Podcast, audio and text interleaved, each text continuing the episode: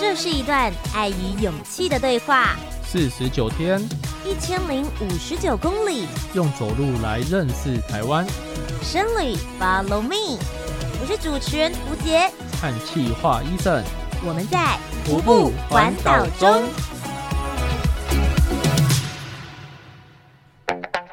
是的，深旅 Follow Me 之徒步环岛中的特别企划，我们终于从台北车站出发了。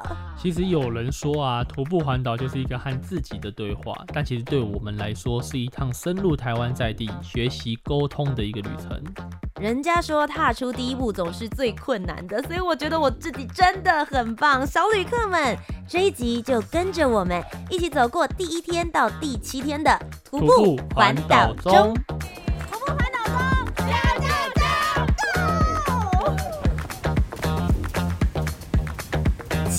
晨，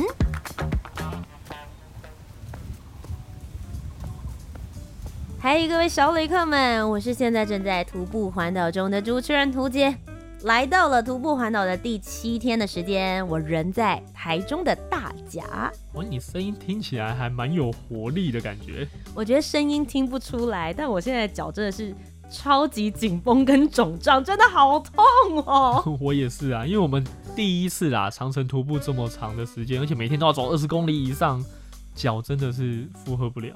哎、欸，但我必须要说，现在是第七天，意思就是我们已经持续完成一个礼拜的时间，我竟然还没有放弃耶！哇，你真的很棒。但是其实我啊，走到第二天，其实我走到终点的时候，我脚真的是已经痛到真的没有办法再走了。我真的有点想放弃，真的假的？但是我就想说，我们准备了一个半月，而且在前几集我们还邀请了很多的徒步环岛前辈来分享，嗯，他们都跟我们说要撑下去，前七天是撞墙期，但是过了你就海阔天空了。因为其实我们一般人，大家不论是做什么样的职业跟工作，我们是不会持续长程的使用你的小腿肌肉，一直走这么长的距离的。对。所以，当你要开始启动的时候，前面五到七天，你要给你自己的身体一些时间来去适应这件事。就哦，你现在要走这么多路了，是不是？那我可能要增强肌肉的强度能量，然后慢慢的跟上你自己的负荷。你要给他一点时间。对啦，我也是走到第五六天之后，就开始有点习惯，没有前面这么痛苦了。但我现在还是蛮痛苦的，我必须要诚实的说。但我自己会给自己一些精神上面的鼓励，像我觉得完成七天。小旅客们，不论你们要不要给我掌声，挖奔狼，我都要给我自己。屠洁，你真的太棒了！医生，你也很棒。怎么现在好像一副我们要走到终点的感觉？还没有，好不好？才走了七分之一左右的路程而已。但仔细回想这七天，我觉得已经有很多值得让我细细回味的那一些故事，还有遇到的人事物。所以今天在节目当中，小旅客们，我们就想要把这些感动一起分享给你们。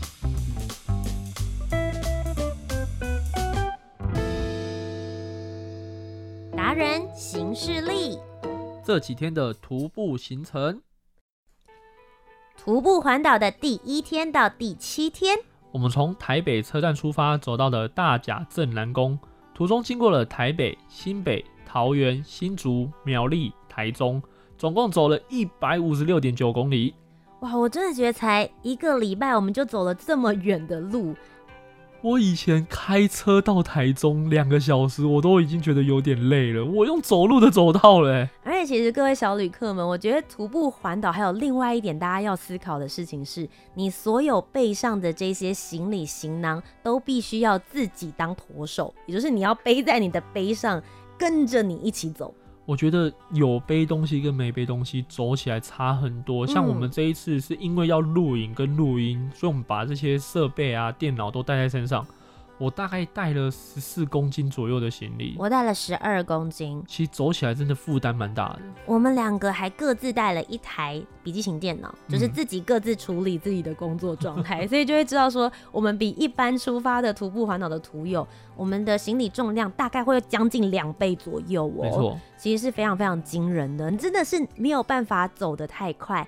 但也因为这样，所以我们可以细细品味里面很多在距离当中可以看到的风景，甚至也可以好好的跟当地人去做接触跟聊天。那其实为什么这个单元叫做达人行事力？我们最主要希望的事情是，大家可以看着我们是怎么样子来规划的。如果你接下来也有想要出发去徒步环岛的话，这一段路程也许可以给你一些参考的部分。所以也跟大家聊一下，我们为什么会选择这一条路线，同时我们自己的身体上面，我们又有哪一些的变化跟观察。像是第一个，最主要是我们走的路线，一般人在从台北走到台中的时候。大家大部分应该会选择走的是台一线。那我们的话呢，基本上也是照着这个逻辑，但是我们有最大的不同是，我们有几个想去的地方。嗯，那首先第一个，因为图杰家住在三峡。所以第一天我们是直接走到三峡，对，省一天的住宿费，回家蹭一餐也蛮重要的。没错，然后再接下来啊，像是白沙屯拱天宫，这是我们一个很想在徒步环岛中一定要去的一个景点。是，所以我们走台一线到竹南之后呢，我们就切西滨，那走到了白沙屯这边。我觉得其实切到白沙屯有一点对我来说是我自己很喜欢的，我们会走在沿海的地方，就因为它是滨海嘛，对，所以你是可以看得到。海边跟你之前从台北新北开始切进来的时候的城市景观是完全不一样的。对，而且那时候有很多风力发电的那个柱子，然后就走在海边，其实心情好蛮多的。心情好，但是风很大，要提醒一下大家，那一整段的收音都咻，那个风声超级大声的。但我觉得这也是想要跟所有的小旅客们分享，不论你是不是徒步环岛，我觉得你在用任何旅游的形式的时候。都不需要一定要百分之一百跟着某一个人或是某一个达人的脚步。我觉得你可以选择一些你自己喜欢的方法跟模式，比如说你特别喜欢吃美食，那也许你可以用美食景点来串起你徒步环岛的路程。那有的人如果是喜欢看历史景点的话，你就可以加入一些古迹或者是寺庙。所以像我们的方式就是，我加入了白沙屯，因为它对我来说，在徒步这件事情上，算是启蒙我很重要的地方。没错，所以就可以设计出你自己的专属行程。嗯，那么其实，在身体上面的观察，前七天刚刚一开始的时候有提到是一个撞墙期的概念，所以我们一路走的时候也才开始发现，哇，我活了三十几年。我好像不是一个很会走路的人哎、欸，我我觉得这一点真的很妙，因为我们就觉得每天都在走路，什么叫做会走路跟不会走路？真的，你把时间拉长之后，你就会可以体验到。我们走的第二天吧，我走到最后啊，我的阿基里斯腱非常的痛，我就想说，哇，我真的差点就觉得我可能没办法再继续了。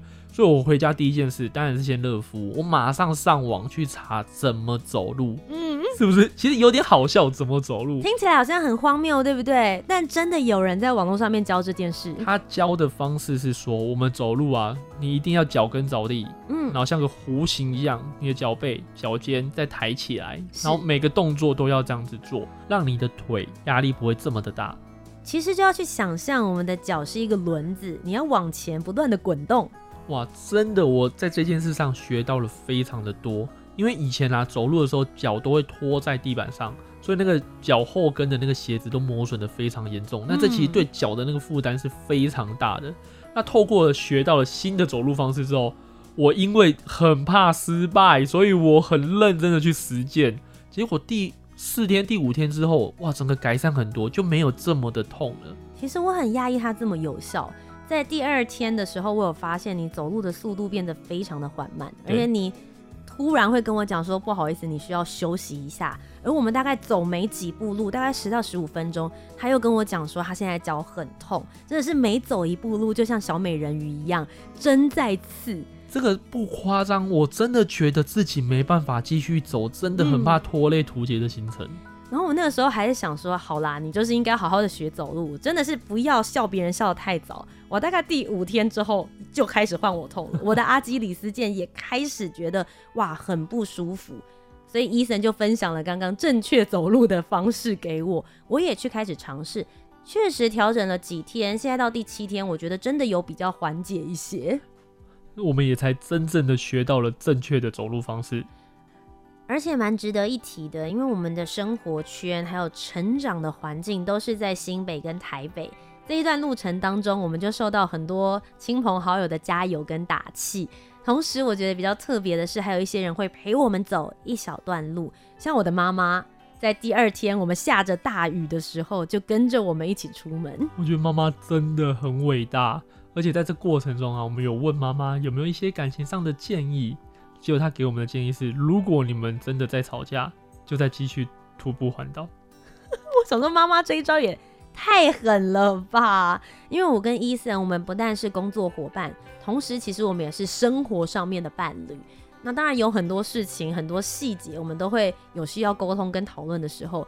Sometimes 我们会稍微比较情绪激动一些些。妈妈给我们的建议就是，你一情绪激动的时候，你就想着，那你要去徒步环岛，就会想说，哇，那这太累了。与其要花这么多的精力，不如现在大家静下来好好讨论好了。我觉得是个惩罚吧。那也是一个长辈的智慧。对，因为我在这个过程当中，我觉得也收到非常非常多鼓励的正能量。因为有时候走在路上，我们真的会怀疑人生，所以。自己给自己鼓励当然很重要，但是来自别人的肯定跟鼓励，真的比想象中的还要有用。在徒步环岛当中，最珍贵的就是我们有很多的时间可以去思考人生议题，或是平常没有去观察到的一些小细节。在第一天到第七天这一个礼拜的过程当中，我们在路途上面遇到了哪些的人事物，想要跟大家也一起来分享。热门旅游是，徒步中的三个亮点故事。首先，第一个，我觉得是因为徒步环岛，我们的速度变得很慢。所以也会观察到很多值得讨论的日常议题，而那些事是我们平常不会发现的。而且两个人走啊，跟一个人走最大的差别就是，一个人你只能自我对话，但两个人我就可以抛出来说：“哎、嗯欸，我刚发现什么事情呢？你的想法是什么？我的见解是什么？我们一起来沟通。”像我们之前其实有发生一件事情，就是我们在过马路的时候。车子没有让我们，然后我们差一点被车擦撞的一个小小的事件。我当时其实没有想太多，我就是想说，OK，好，赶快停下来，小心不要撞到自己的行人安全最重要。但 Eason 其实观察到这件事情之后，他就有一些他自己的见解。马上录下来，台湾的驾驶真的很糟糕。哈哈，怎么了？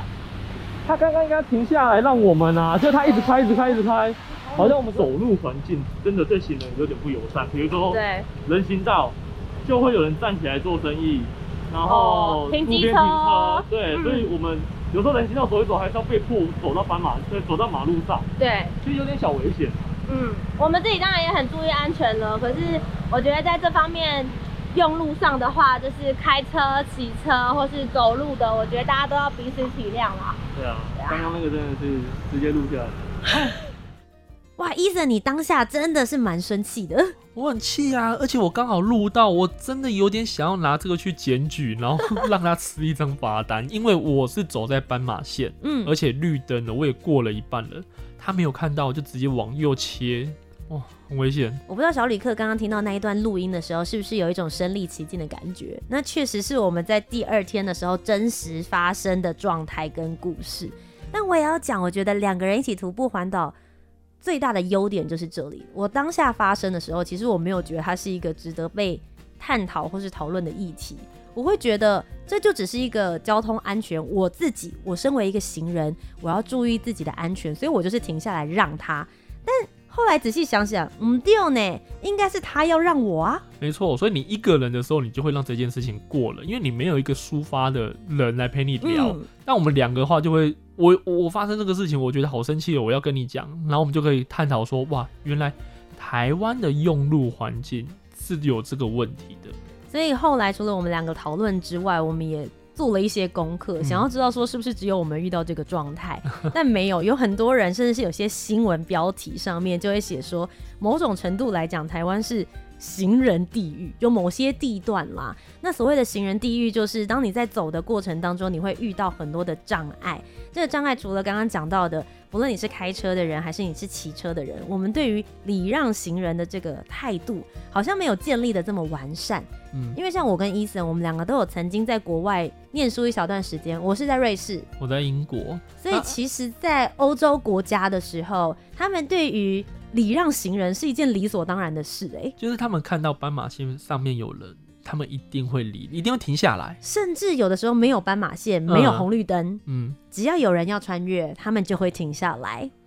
台湾还需要一点时间进步这一块。好，这是第一个，就是有关于车子的部分。然后第二个部分的话是，我自己在走路的过程当中，常常会因为有很多机车停车，甚至是汽车停在也许黄线、红线或是一些比较地段暧昧的地方。那因为为了绕过那些车子，我就必须要走到白线之外。那我们其实，在走路的过程中，我们都会尽量靠边，甚至走在白线的外面，是，就是希望避免不要被撞到。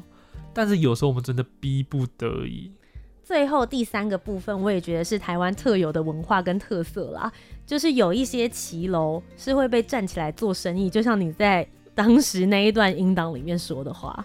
嗯，我们可以理解啦，大家为了讨生活，嗯，但是有时候站起来之后，我们一样因为被迫要走到马路上，也是很危险。嗯，所以这些就是本来应该要给人走的路段，却因为长期累积这些障碍物，所以有的人就会说，哦，这是所谓的。行人地狱，但这就是你又要取得生活做生意的平衡，然后又有用路权的问题。我觉得这其实越聊它的议题越大。我们在路上真的没完没了，我们聊了两三个小时关于这件事情。哎，但是我觉得很庆幸的是，我们在第二天就发生这个事情。嗯，在接下来的路程，我们都很注意自己的交通情况，嗯，不要再有任何的意外发生。用路的尊重，我觉得这是在第一点的部分，蛮想要跟大家分享的。然后第二个就是稍微比较轻松一点的感情议题了，因为很多人就说我们这一次一起出发去徒步环岛，除了认识台湾、做节目想要跟大家分享这些台湾的声音之外，很重要的其实也是我跟 Eason 之间，我们想要多深入了解跟彼此沟通的一个模式，我们想要把它去建立出来。对，所以其实一天都要走大概可能八到十二个小时，中间的时间我们就会有很多的主题聊天。那除了做节目之外，其实我们在我们的背包上面都有写上一些背板的字，希望能够吸引路上的人的注意。我的是徒步环岛中，也就是我们的节目名称，想要明确让大家知道说我们正在进行徒步环岛的挑战，然后也欢迎大家可以收听我们的节目。那我的呢是徒步一圈就结婚，然后收集一百个祝福。哇，现在想起来还是觉得 有点害羞。你现在背了这个背板七天的时间了，你有什么感觉？我真的没有想到有人会因为看到我们布条上面的字而停下来跟我们打招呼，然后分享他的故事。嗯，那我印象最深刻的应该就是他，子晨。真的，我觉得这是我们共同的答案，因为他算是我们第一个在路上主动过来跟我们打招呼，而且分享故事的人。没有错，而且我记得他当初是开车。然后拉下车窗，一直看我们。我想说，这个人干嘛一直看我们？然后我们就转个弯之后，他其实车子停在路的前面，嗯、他往回头走，然后特别来跟我们讲话。那个时候我们应该是在湖口老街刚吃完午餐，等于是下午的路程才正要开始启动而已。然后没想到那个时候就被他叫住，他就问我们一些问题，像是你们真的在徒步环岛吗？为什么你的布条上面写说这是一段爱与勇气的对话？然后指着 Eason 说：“你们真的确定走完一圈要结婚哦？”我那时候就很纳闷，想说：“对，因为我都写在布条上面了，我当然要做啊。”然后我们是觉得说，出发徒步环岛这个很艰困的任务，它真的需要勇气。嗯，然后我们又决定把这个节目直播成广播，那就是一个挑战。然后两个人走在路上的话，是需要爱。这就蛮符合我们布条上面的所有的理念。是，而且其实既然走了这么久的一段路程，我们等于是白天的时候在一起，晚上的时候也要在一起，然后工作的时候、录音的时候都要在一起，真的是二十四小时。这趟如果走完真的没有分手的话，结婚很合理吧？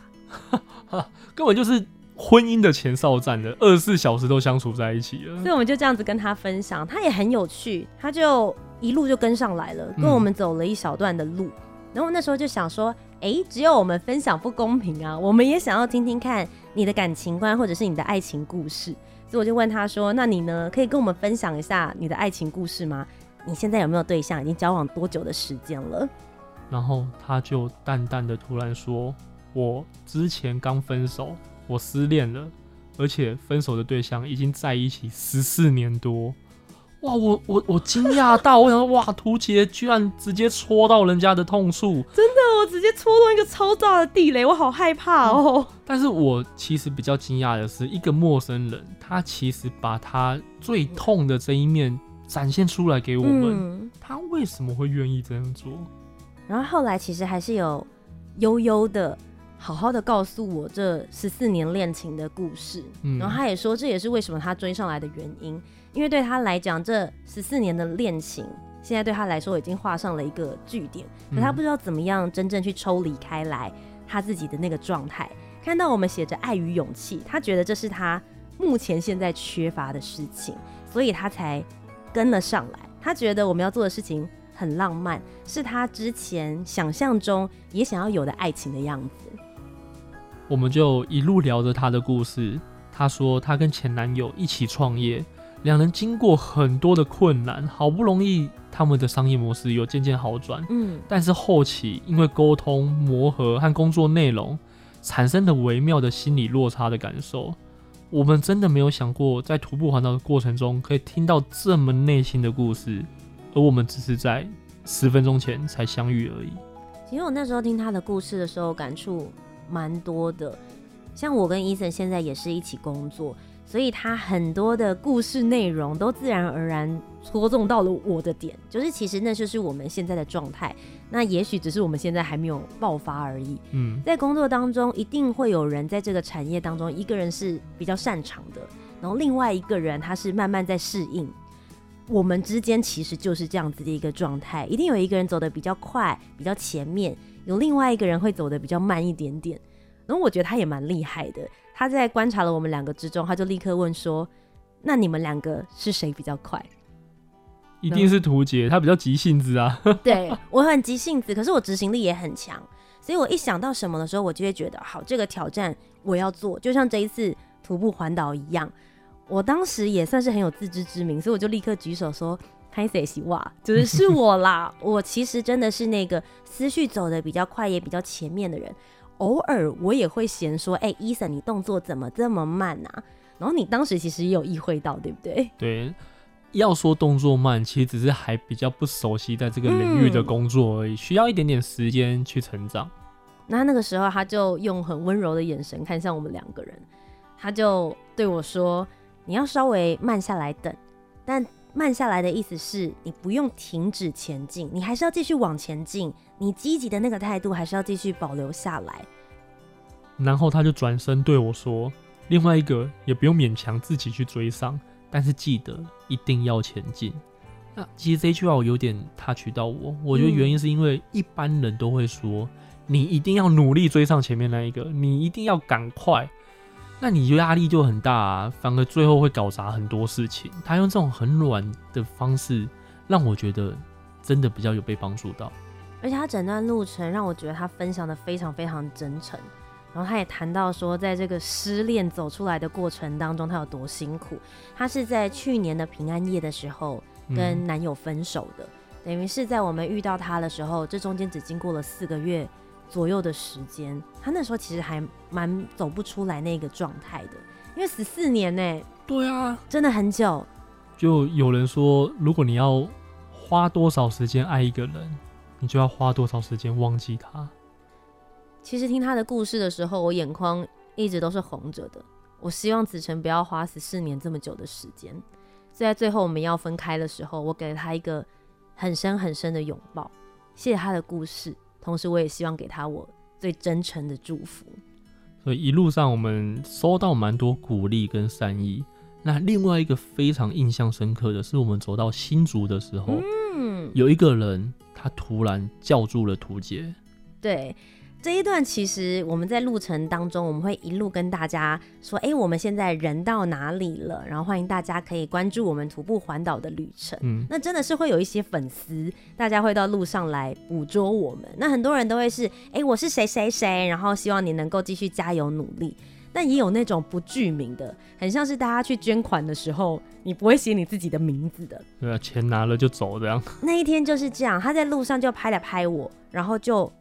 拿了一个酸痛凝胶给我，我那时候还以为想说，哎、不是我掉的东西，我想说是不是后面的人捡起来说要还给我这样，我还回他跟他讲说，哦，这不是我的，谢谢你。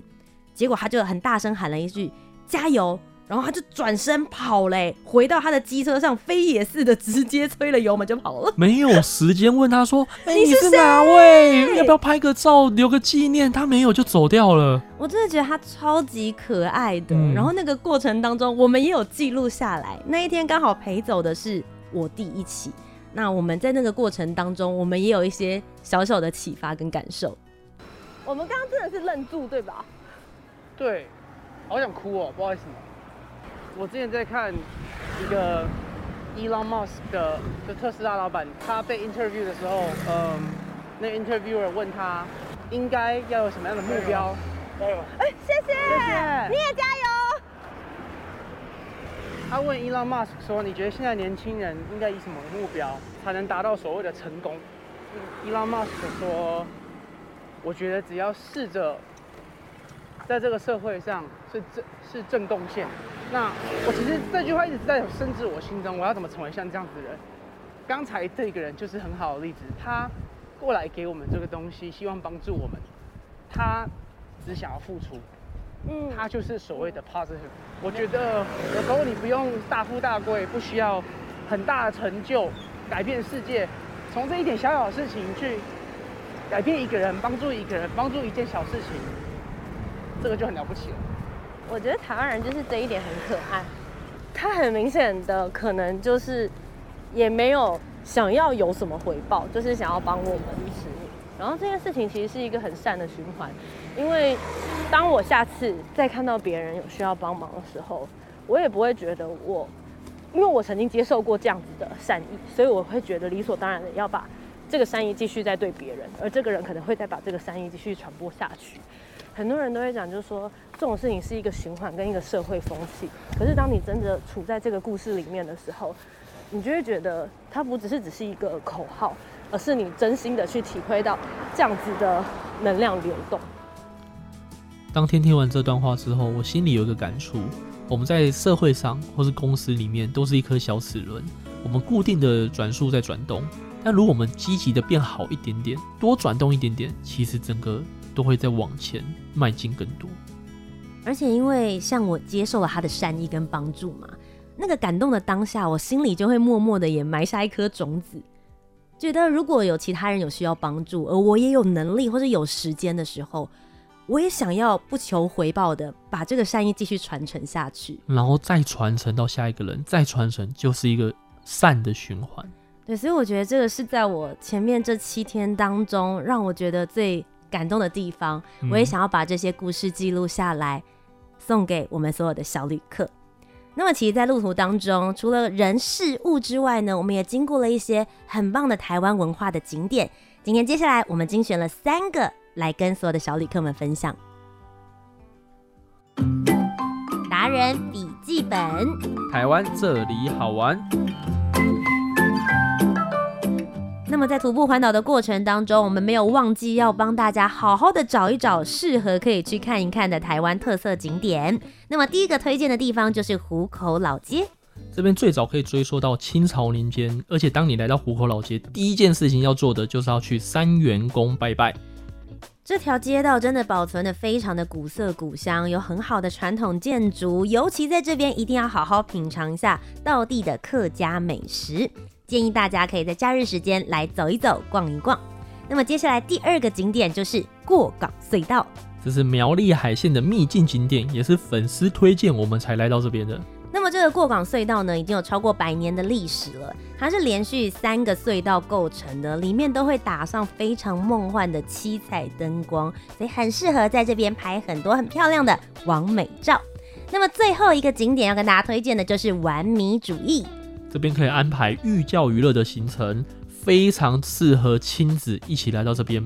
我觉得不论是大朋友还是小朋友，你只要想对台湾在地的稻米多做一点认识的话，这里其实非常非常适合你，也有一些导览的行程可以参加哦。好啦，那么以上呢就是本周的生旅 Follow Me 徒步环岛中，我接下来要去好好的养我的脚了。第一天到第七天，光是第一个礼拜就有很多令人深刻的故事。我是主持人涂洁，我是企划 Eason，我们仍然继续在徒步环岛中用走路来认识台湾。下周持续 follow 我们的挑战，Fighting！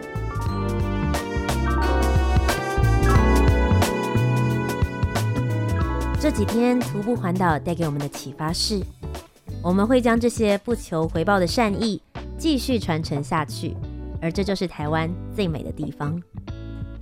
正确的走路方式可以走得更长远，正如同好的关系，也要有正确的相处沟通模式，才能走得更长久。